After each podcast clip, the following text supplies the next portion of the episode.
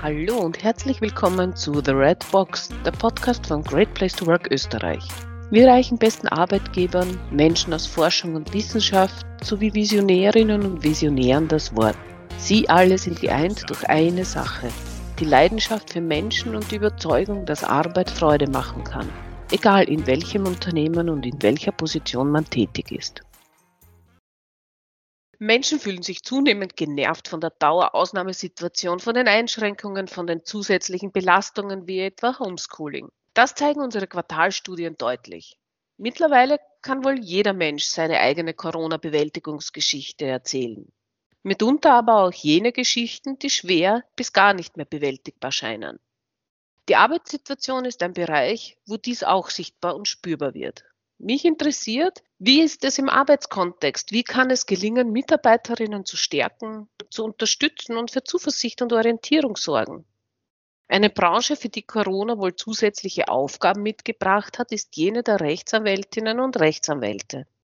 Wie sich die Pandemie auf die Geschäftstätigkeit und die zunehmenden Belastungen auf die Mitarbeiterinnen in dieser rechtsberatenden Branche auswirken, dazu darf ich meinen heutigen Gast, Frau Magister Sabine Binder-Kriegelstein, ganz herzlich begrüßen. Grüß Gott, danke für die Einladung. Ich bin Doris Palz, Geschäftsführerin von Great Place to Work und heiße alle Zuhörerinnen und Zuhörer zu dieser Episode unserer Podcast-Reihe The Red Box herzlich willkommen. Frau Binder-Kriegelstein, Sie leiten den Bereich HR, Employer Branding der renommierten Kanzlei Binder Krösswang mit Niederlassungen in Wien und in Innsbruck. Sie beschäftigen rund 170 Mitarbeiterinnen und Mitarbeiter in den unterschiedlichen rechtsberatenden und unterstützenden Funktionen. Darunter sind mit Sicherheit auch sehr viele Frauen, Mütter, Väter. Sie selber sind auch berufstätige Mutter was macht diese Situation mit Ihnen? Wie geht es Ihnen und, und was macht eigentlich HR in einer Rechtsanwaltskanzlei, was ja doch ein, ein besonderer Rahmen ist? Ja, ähm, wie Sie sagen, hat uns das letzte Jahr vor viele Herausforderungen gestellt, äh, vor persönliche Herausforderungen und berufliche Herausforderungen. Und uns ist als Arbeitgeber natürlich sehr wichtig, äh, die Vereinbarkeit dieser beiden Herausforderungen zu ermöglichen. Es ist richtig, dass wir sehr viele ähm, Mütter beschäftigen, ähm, Väter beschäftigen. Ähm, ungefähr die Hälfte unserer Mitarbeiterinnen und Mitarbeiterinnen hat Kinder, äh, die es auch äh, zu betreuen gilt in dieser Situation und im Homeschool Homeschooling zu unterstützen gilt. Und wir haben versucht, möglichst individuell auf die einzelnen äh, Situationen einzugehen. Ähm, wir sind in einer Rechtsanwaltskanzlei natürlich Dienstleister und sind in einer Situation, wo unsere Mandanten äh, besonderen Rechtsbeistand gebraucht haben oder Rechtsberatung gebraucht haben, äh, in der unsere Mandanten auf äh, sicheren und verlässlichen äh, Rechtsbeistand ganz äh, stark angewiesen waren. Und dadurch waren natürlich auch unsere Mitarbeiterinnen und Mitarbeiter besonders gefordert, ähm, hier besondere Leistungen zu erbringen. Einerseits bei der Arbeit, andererseits auch zu Hause. Und Sie persönlich, wie ist es Ihnen persönlich ergangen? Und ja, ich, es? Ja, ich habe äh, drei Kinder im schulpflichtigen Alter oder nicht mehr ganz schulpflichtig, auch äh, teilweise nicht mehr schulpflichtig. Ähm, ich habe das Glück, dass ich Kinder habe, die durch meine Berufstätigkeit immer schon gefordert waren, sehr selbstständig zu sein. Ähm, es hat sich von Lockdown zu Lockdown ein bisschen verändert. Im ersten Lockdown waren unsere Herausforderungen in der Familie eher äh, die, dass wir geschaut haben, dass jeder technisch so ausgestattet sein muss, dass er seine Aufgaben bewältigen kann. Wer hat wann welches Gerät? Haben alle jedes Headset, das, äh, das sie brauchen? Haben äh, wir genug WLAN-Kapazitäten? Also das waren eher die Herausforderungen, wie organisieren wir uns für den Schulalltag und für den Arbeitsalltag das hat sich jetzt äh, von Lockdown zu Lockdown ein bisschen verändert. Wir haben jetzt eher die, die menschlichen Herausforderungen, dass man schaut, dass man die Stimmung hochhalten muss, dass man einfach schon merkt, dass den Kindern Sozialkontakte fehlen, dass ihnen der Austausch mit Gleichaltrigen fehlt und die Eintönigkeit des Homeschoolings ihnen schon sehr schwer fällt. Das hat sich verändert und das ist für alle herausfordernd das ein bisschen so, wie ich es im Intro schon herausgearbeitet habe, mit zunehmender Dauer der Pandemie lassen dann die Nerven ein bisschen nach und die, die Resistenz geht zurück. Und das ist egal, welche Alterskohorte wir uns dabei anschauen. Ja. Wenn wir so hineinschauen in das, was uns Corona gebracht hat, dann ist es mit Sicherheit ein Digitalisierungsschub. das ist, würde ich sagen, auch kann man auch überall lesen, ist gekommen, um zu bleiben. Ja, ähm, damit äh, vermehrt das Homeoffice, Sie haben es auch schon angesprochen, auch bei Ihnen in der Kanzlei ein, ein Thema. Ähm, war das vorher auch schon Thema oder war das ein neues Thema? Es geht ja auch immer sehr stark um, um Datenschutz und Sicherheit im, im IT-Bereich. Wie hat sich das bei Ihnen in der, in der Tätigkeit der Mitarbeiterinnen ausgewirkt und was macht sonst diese Digitalisierung mit der Kanzlei? Ja, wir waren auch hier in einer, einer sehr äh, komfortablen Situation, muss man sagen. Wir haben das Glück, dass wir im Dienstleistungsbereich oder als Professional Services Firm ähm, äh, keine Maschinen brauchen, die wir bedienen müssen, sondern wir können eigentlich von überall aus produzieren, wenn man so will, ja, und unsere Dienstleistung von überall äh, erbringen. Technisch waren wir schon vor Corona so ausgestattet, dass wir remote arbeiten konnten. Es war nur einfach branchenimmanent, dass es für unsere Mandanten klar war, zu einem persönlichen Meeting zu kommen, dass man gereist ist, um ähm, Mandanten zu treffen, dass man äh, Konferenzen besucht hat oder Seminare gehalten hat. Das war einfach der normale Umgang zwischen äh, Mandanten und Kanzleien davor. Das hat sich sicher, sicher verändert. Das haben auch unsere Mandanten jetzt zu schätzen gelernt, dass wir vieles virtualisiert und digitalisiert anbieten können. Ähm, wir haben in den letzten Monaten ganze Transaktionen virtuell äh, abgewickelt. Das war für uns, das sind, das sind sehr, sehr große, also waren Transaktionen von sehr großem Umfang. Das hätten wir uns vorher gar nicht vorstellen können, dass das möglich ist. Aber jetzt hat man gesehen, dass es möglich ist. Und da gibt es sicher auch das eine oder andere, wo der Mandant auf den Geschmack gekommen ist, dass er nicht mehr persönlich äh, kommen muss in Zukunft. Was natürlich äh, in den nächsten Monaten spannend ist, wie sich der andere Bereich unserer Kanzlei entwickelt, nämlich der des Business Development. Weil da ist es schon immer wichtig gewesen, reisen zu können, auch ähm, andere Menschen treffen zu können, sein Netzwerk zu pflegen. Das ist virtuell schwieriger, auch Seminare zu halten. Wir haben das alle in den letzten Monaten erlebt, wie das ist, wenn man ein Webinar besucht. Das ist ähm, ganz spannend am Anfang zu sehen, wie das technisch funktioniert, aber eine Interaktion herzustellen, Aufmerksamkeit zu binden, das ist über eine längere Zeit einfach sehr äh, ermüdend. Und das äh, ungezwungene äh, und informelle Networking in den Pausen oder danach kann einfach nicht durch, äh, durch virtuelles Handeln ersetzt werden. Das werden wir nicht hinbekommen. Und, und das ist ja auch nicht unbedingt schlecht. Irgendwo dieser zwischenmenschliche Umgang, diese Interaktion soll uns ja trotz äh, Corona und Digitalisierung erhalten bleiben. Ja, ich glaube, dieser Neuigkeitsaspekt, den es im ersten Lockdown mit sich gebracht hat, dass man sich darauf eingelassen hat, ah, schau, was alles möglich ist, ja, und wie gut wir eigentlich zusammenarbeiten, auch wenn es virtuell ist, auch mit der Dislozierung und so. Das hat dann seinen Reiz dann im zweiten Lockdown schon deutlich eingebüßt und jetzt im dritten Lockdown ist eine gewisse Müdigkeit schon äh, mit diesen virtuellen Instrumenten zu arbeiten eingetreten, ja. Das erkennen wir bei, bei vielen Unternehmern auch, ja. Und ja, schön, dass Sie das auch so herausarbeiten, der soziale Aspekt, äh, dass wir Menschen sind und damit soziale Wesen, dass das auf Dauer äh, uns nicht gut tut, diese, diesen Aspekt leben zu können, das merken wir zusehends. Hat sich da eigentlich auch für Sie im Recruiting etwas verändert jetzt? Ja, auf jeden Fall. Also früher war es so, dass wir virtuelle Interviews eigentlich nur dann gemacht haben, wenn jemand, den wir interviewt haben, tatsächlich verhindert war, weil er gerade, ich weiß nicht, ein äh, Auslandssemester gemacht hat oder aus anderen Gründen nicht vor Ort sein konnte. Das war eher die Ausnahmesituation und ja vielleicht sogar eine Notlösung. Ähm, wir haben auch als Arbeitgeber und, und nach dem Ruf, den wir in der Anwaltsbranche haben, immer sehr mit der persönlichen Interaktion gepunktet auch. Ja, das war etwas, was man, äh, ein, ein, Wert, den wir auch in der Kanzlei sehr hoch gehalten haben, dass wir äh, das Recruiting immer auf persönlicher Ebene durch persönliche Interviews gemacht haben. Das ist jetzt weggefallen am Anfang. Ähm, ich habe das Gefühl, das war auch ein bisschen gewöhnungsbedürftiger, äh, diesen Bereich zu virtualisieren als den Rechtsberatungsbereich. Äh, mittlerweile haben wir da eine sehr gute Routine gefunden und wir machen das jetzt so, dass wir Erst- und Zweitgespräche virtuell haben. Es ist auch ein bisschen niederschwelliger geworden, mehrere Partner jetzt dabei zu haben bei den Interviews. Das war oft von der Terminfindung schwierig. Das ist äh, digital etwas einfacher.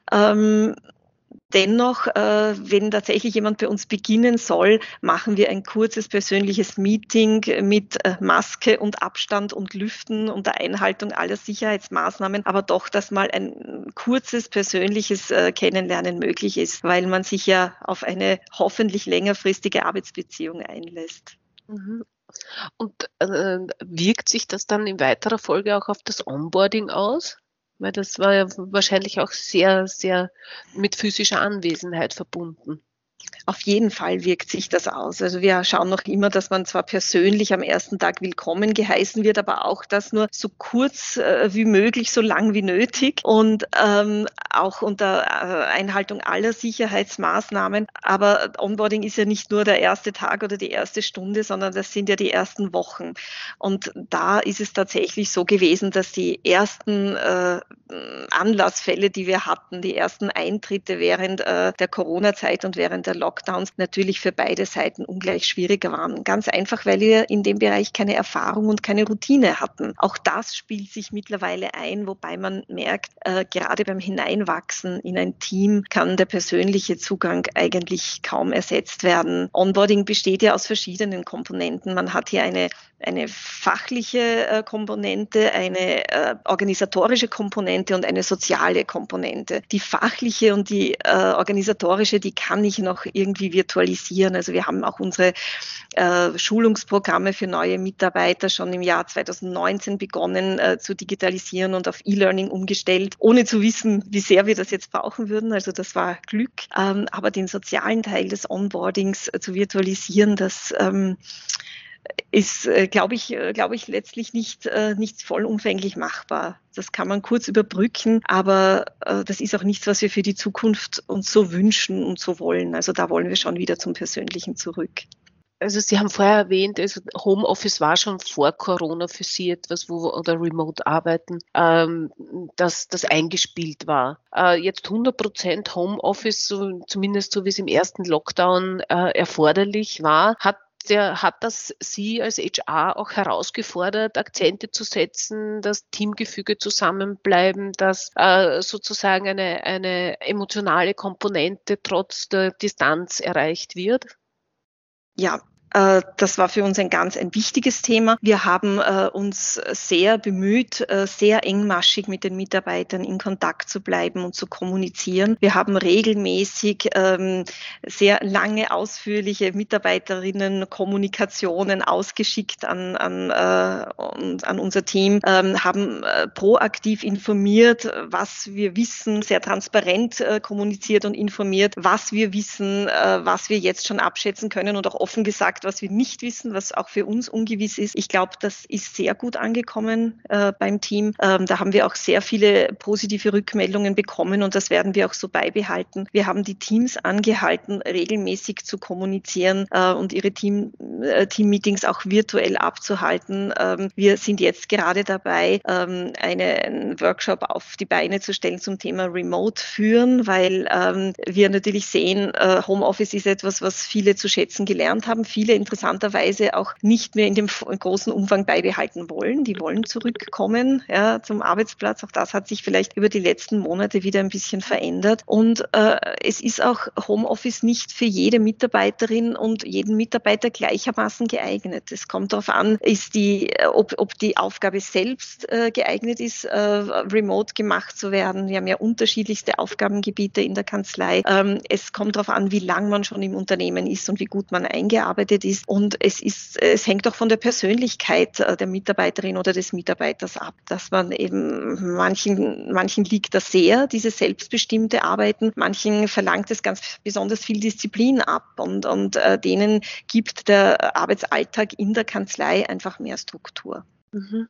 Ähm, haben Sie dann auch wahrgenommen, dass sich vielleicht innerhalb der Teams oder bei Ihnen in der Belegschaft äh, Schulterschlüsse ergeben haben, die, die einen Austausch über die Situation mit sich gebracht haben und so diese gegenseitige Unterstützung äh, stattgefunden hat?